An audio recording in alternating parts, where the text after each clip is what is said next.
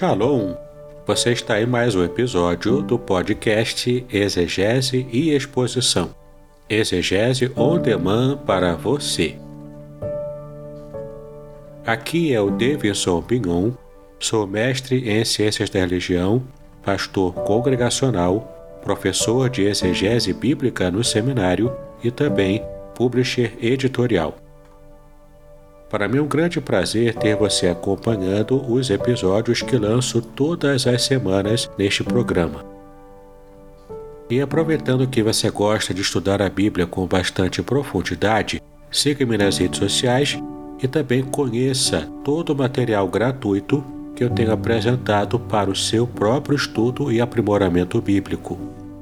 Dê uma olhadinha também nos links abaixo em dois cursos especiais o primeiro deles, Introdução à Exegese Bíblica, e o mais recente, A Trindade Revelada nas Escrituras Hebraicas.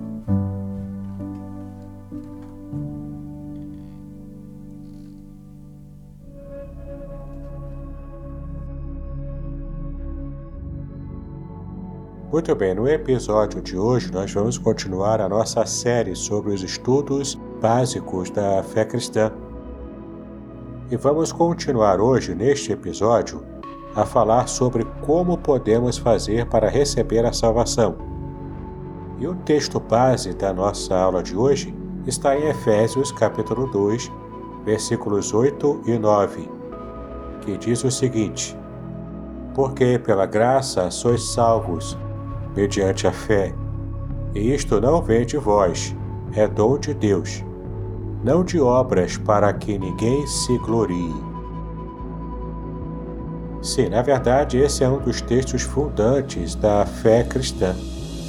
Recebemos a salvação pela graça de Deus e não pelas obras humanas. Mas vamos ver com detalhe, não é? Tudo o que temos preparado para o episódio de hoje. Mas antes eu quero convidar você a estar me acompanhando nas redes sociais especialmente o meu canal do YouTube. Dá uma olhadinha lá, tenho a certeza de que vai ser muito bom para você. E também é, esteja observando os cursos que eu tenho aqui apresentado para você. Veja os links na descrição deste episódio. Muito bem, a salvação planejada por Deus e executada em Cristo, ela foi oferecida ao ser humano como uma resposta divina ao problema do pecado, como nós já vimos né, ao longo dos episódios anteriores dessa série. Então, ao ser humano só compete receber a salvação como ele recebe um presente, neste caso, um presente de Deus. Receber esse presente é a parte do homem na experiência da salvação. Isso é chamado na Bíblia de conversão e implica dois passos os dois passos da conversão. O primeiro é o arrependimento e o segundo é a própria fé. Vamos então começar a falar sobre este primeiro passo para recebermos a salvação, que é o arrependimento. Ele é uma mudança de pensamento, de sentimento de atitude em relação a Deus e também em relação à Sua palavra, a palavra de Deus. O arrependimento ele ocorre quando o homem reconhece que vive em pecado. Ou seja, ninguém se arrepende se não estiver convicto do pecado, se não tiver consciência clara do pecado na própria vida. Foi esta convicção que demonstrou o filho pródigo, porque esse filho pródigo disse em Lucas capítulo 15, versículo 18 o seguinte: Pai, pequei contra o céu e diante de ti. Você pode até mesmo comparar esse versículo com o Salmo 51, versículo 4, em que o salmista também demonstra arrependimento depois de haver pecado. Então, o homem sente uma tristeza profunda por esse pecado. Essa tristeza é chamada pela Bíblia de tristeza segundo Deus. Confira em 2 Coríntios 7, versículos 9 e 10. Então a tristeza mundana traz desgosto e remorso. A tristeza que produz o arrependimento ela é diferente. Ela é obra do Espírito de Deus nas emoções do ser humano. O homem, portanto, decide no íntimo deixar o pecado e se dispõe a mudar de vida. Um exemplo de tal decisão é o exemplo de Zaqueu. Leia sua história em Lucas capítulo 19, do versículo 1 até o versículo 10. Nesse caso, o arrependimento é uma exigência para a salvação. O próprio Jesus mostrou isso dizendo: Arrependei-vos e crede no Evangelho, conforme você pode conferir em Marcos capítulo 1, versículo 15. Agora é interessante se você também puder ler a resposta de Pedro àqueles que o interrogavam sobre o que fazer depois de terem ouvido a mensagem da palavra de Deus. Confira em Atos capítulo 2, versículo 38, para que você possa observar essa resposta. Bom, segue-se ao arrependimento a própria fé, a fé para a salvação, conforme vamos observar agora nessa segunda parte de como devemos fazer para receber a salvação em Cristo. Mas é importante lembrar que não se deve confundir a fé para a salvação com a crença em alguma coisa, em uma doutrina ou também em instituições religiosas. A fé salvadora é a fé em Jesus Cristo. Isso envolve o reconhecimento de que Cristo é Senhor e Salvador, e também envolve a confiança no poder e na eficácia da sua obra para salvar o homem. Vamos olhar agora alguns versículos que provam essa tese. O primeiro deles é Efésios capítulo 2, versículo 8, que diz: Porque pela graça sois salvos mediante a fé, e isto não vem de vós, é dom de Deus. O segundo texto, também muito importante, é Atos, capítulo 16, versículo 31, que diz: Crê no Senhor e serás salvo tu e tua casa. Ainda em Romanos, capítulo 1, versículo 16, nós temos o último versículo, que é o versículo de arremate para esta ideia. E o texto diz o seguinte: Pois não me envergonho do Evangelho, porque é o poder de Deus para a salvação de todo aquele que crê. Sim, a fé é essencial para que possamos receber a salvação. Sem a fé salvífica, não há salvação é, operada na vida do ser humano que está é, agora em sintonia com Deus através de Jesus Cristo. O problema, muitas vezes, que traz muitas discussões é como essa fé nasce no coração do ser humano temos aqui então uma discussão teológica bastante complexa e até mesmo milenar. Não é o propósito deste episódio tratar dessa questão sobre predestinação, sobre livre-arbítrio, liberdade humana para escolher a salvação ou rejeitá-la. Esse poderá ser um assunto que poderemos tratar mais à frente, quando terminarmos essa série especial. O que nos toca aqui, e é o que nos interessa, é percebermos que a fé é tão essencial à salvação quanto o arrependimento. Pode-se dizer até que são os dois polos da conversão. O arrependimento é o polo negativo e a fé é o polo positivo. Só quando se ajuntam é que acionam a força para o pecador se converter. Se ocorrer apenas o arrependimento, o homem entra em desespero. Se só tem fé e não se arrepende, é rejeitado por Deus. A mensagem de Jesus é a seguinte: O tempo está cumprido e o reino de Deus está próximo. Arrependei-vos e crede no Evangelho, conforme vemos em Marcos, capítulo 1, versículo 15. Vamos agora entender a terceira etapa para recebermos a salvação. Quando então exercemos o arrependimento e a fé, nós somos regenerados. Então temos aqui a terceira etapa, que é a regeneração. Mas o que significa regeneração? Regeneração significa novo nascimento, como podemos ver em João capítulo 3, versículo 3.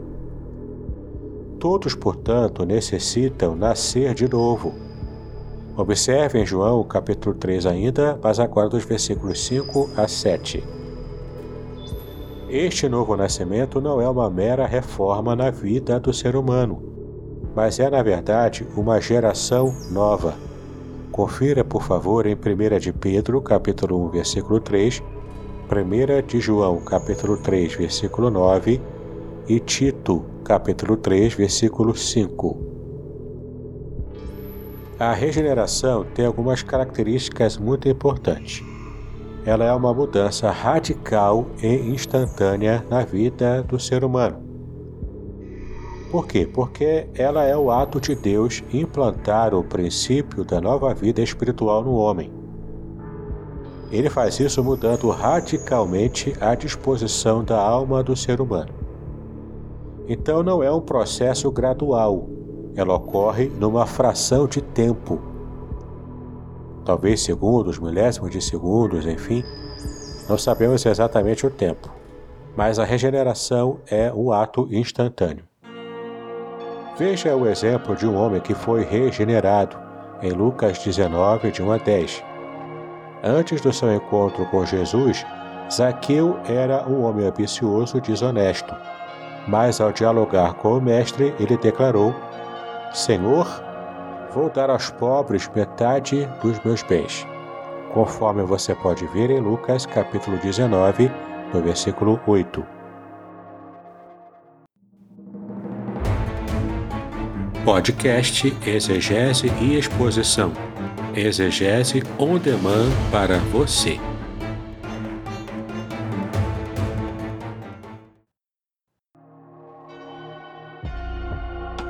Caso você queira compreender um pouco mais sobre a vida e a história de Zaqueu, no meu canal do YouTube você pode acessar uma pregação que eu fiz já há algum tempo, onde eu falo bastante sobre Zaqueu, o puro. É uma mensagem bastante interessante e vai mudar completamente a sua visão do que aconteceu nessa passagem, porque nessa mensagem eu trato da história de Zaqueu à luz da cultura do Oriente Médio. Vai ser bastante interessante você perceber os detalhes que eu coloco ali nessa mensagem. Então, antes de ser regenerado, a atração pelo pecado domina o pecador. É um domínio completo no coração e na vida do pecador. Agora, a partir da regeneração, o homem passa a desejar o que é bom e justo Assim se realiza o que está escrito na palavra de Deus. Se alguém está em Cristo, é nova criatura. As coisas antigas já passaram, eis que se fizeram novas. Confira essa passagem em 2 aos Coríntios, capítulo 5, versículo 17. Além de ser uma obra instantânea na vida do ser humano, a regeneração também é uma obra completamente operada pelo Espírito Santo. Ou seja, Deus, mediante o Espírito Santo, realiza a regeneração no homem. Que homem é esse, né? Na pessoa que crê em Cristo. Veja, por exemplo, o que está escrito em João, capítulo 1, versículos 12 e 13. Esse texto diz que os que creem em Cristo não experimentaram o nascimento físico, mas sim o nascimento espiritual, ou seja, que não é da vontade do homem, mas da vontade de Deus. Então, tente descobrir nas passagens a seguir qual é o instrumento que o Espírito Santo usa para realizar a regeneração no ser humano. E as passagens são Tiago, capítulo 1, versículo 18, em 1 de Pedro, capítulo 1, versículo 23. Então, há aquele homem importante que procurou Jesus para conversar sobre as coisas espirituais, o Senhor disse: Quem não nascer da água e do Espírito não pode entrar no reino de Deus. Confira em João, capítulo 3, versículo 55. Então, a água neste texto pode simbolizar a palavra que é, na verdade, um instrumento do Espírito para implantar no homem a nova vida.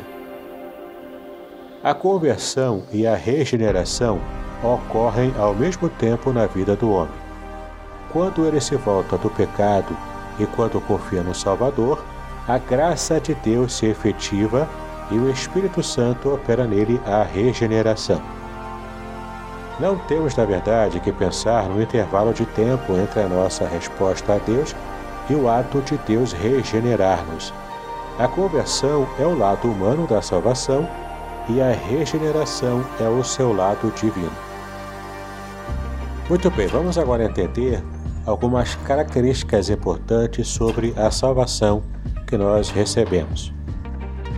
Então, a salvação que recebemos do Senhor, ela é gratuita, porque não há exigência de pagamento e não há dinheiro que possa pagar a salvação. Então, Deus a oferece gratuitamente. Esta verdade está clara em Efésios capítulo 2, versículos 5, 8 e 9 onde nós aprendemos que a salvação é pela graça, ela é mediante a fé, ela provém de Deus e não vem de nossas obras. Além de gratuita, a salvação também é pessoal. Em outras palavras, ninguém se salva por outra pessoa. A salvação, ela tem que ser individual. A responsabilidade que o homem tem para com Deus precisa ser respondida pessoalmente. Confira em Ezequiel capítulo 18, versículos 4, 20 e 21, e também Romanos capítulo 14, versículo 12. Então estamos estudando aqui que a salvação é gratuita, pessoal, em terceiro lugar, ela também é eterna. Ela não é uma salvação que se ganha e se perde. É uma salvação que é para sempre Confira em João, capítulo 5, versículo 24, que diz: Quem ouve a minha palavra e crê naquele que me enviou, tem a vida eterna, e não entra em juízo, mas passou da morte para a vida. Observou que o tempo aqui é está no presente, mostrando claramente que nós já recebemos a vida eterna. Então, se recebemos, o próprio Deus garante que esse presente, que essa dádiva permaneça ativa na nossa própria vida e essa vida é eterna.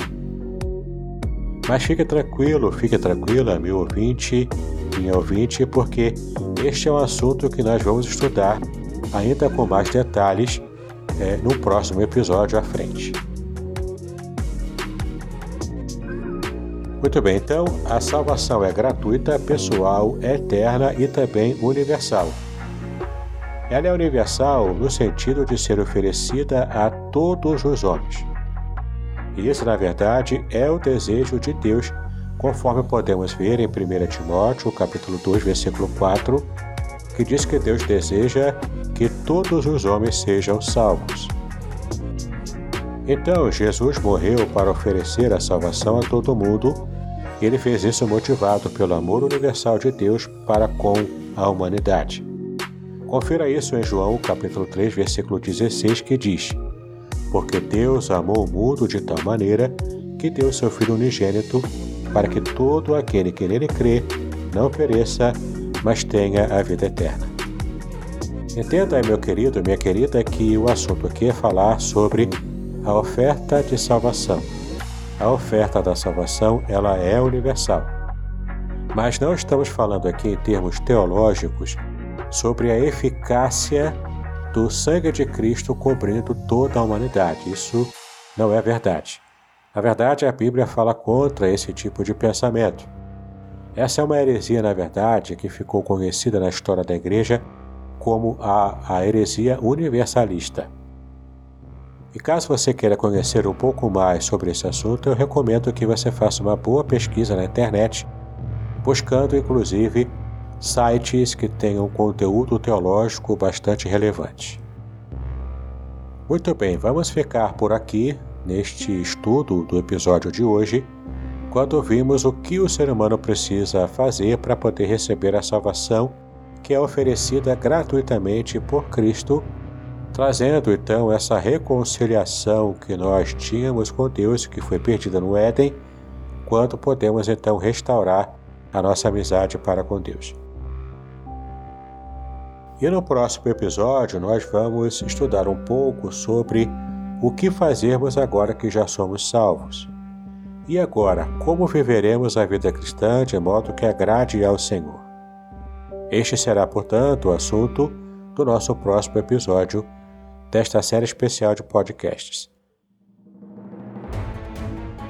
Então eu quero reiterar para você o nosso convite de estar me seguindo nas redes sociais, conhecendo os cursos que eu tenho oferecido aqui, tanto os gratuitos quanto os pagos. Em especial, quero chamar a sua atenção para o curso A Trindade Revelada na Bíblia Hebraica. Tenho certeza de que vai ser uma bênção para a sua vida. Ah, e caso você queira conhecer materiais exclusivos que eu tenho preparado, eu tenho na verdade um grupo de assinantes no Hotmart. Basta que você acesse o link que está na descrição deste episódio, fazendo uma pequena assinatura mensal de 10 reais, apenas 10 reais.